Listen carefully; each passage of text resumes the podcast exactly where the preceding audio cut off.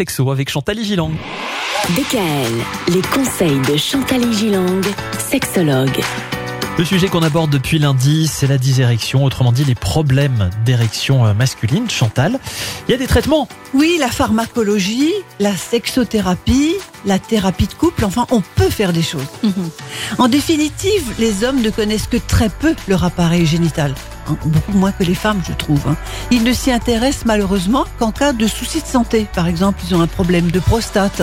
Et notamment quand ils ont un problème de dysfonctionnement sexuel. Ah oui, donc les hommes s'intéressent moins à leurs euh, problématiques que les femmes ils ne savent pas comment véritablement tout cela fonctionne. Vous demandez à un homme comment fonctionne une érection, à quoi sert une prostate. euh, quelque part, ça leur fait un peu peur toute cette affaire et donc ils préfèrent être dans la virilité, dans la masculinité et que ça fonctionne bien. Mais par contre, lorsque ça ne fonctionne pas bien, Hmm. là on est un peu dans la misère. Mm.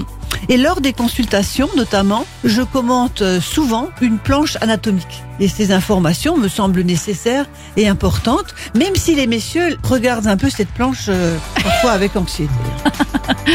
Alors en pharmacologie, il y a bien sûr ce qu'on appelle les facilitateurs euh, de l'érection, le sidénaphile, le tadalafil, etc., qui sont utiles sur le plan physiologique, mais également parfois psychologique, car finalement, ils peuvent redonner de la confiance. Bah oui, à force de réussir De- Voilà. correctement son rapport Oui. sexuel avec l'autre, Voilà. on rentre en confiance. Donc un homme qui vient consulter et puis qui fait quelques séances de sexothérapie et qui en même temps prend quelques facilitateurs pendant un certain moment et ça marche est de nouveau dans un contexte de réussite Donc, alors qu'avant il était dans l'échec. Donc il n'aura plus besoin de ces facilitateurs.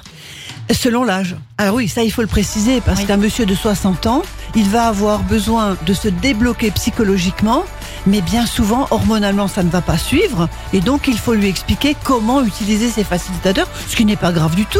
On les a, heureusement, ça existe. Est-ce qu'il y a des hommes, même à 70 ans, qui n'ont pas besoin et qui ça fonctionne très bien? C'est rare, mais il y en a. Mais c'est rare. La semaine prochaine, on va revenir sur le couple et on va parler de la maladie conjugale. Mais qu'est-ce que c'est Ah oui, que ça ça, existe ça, la maladie conjugale? Apparemment.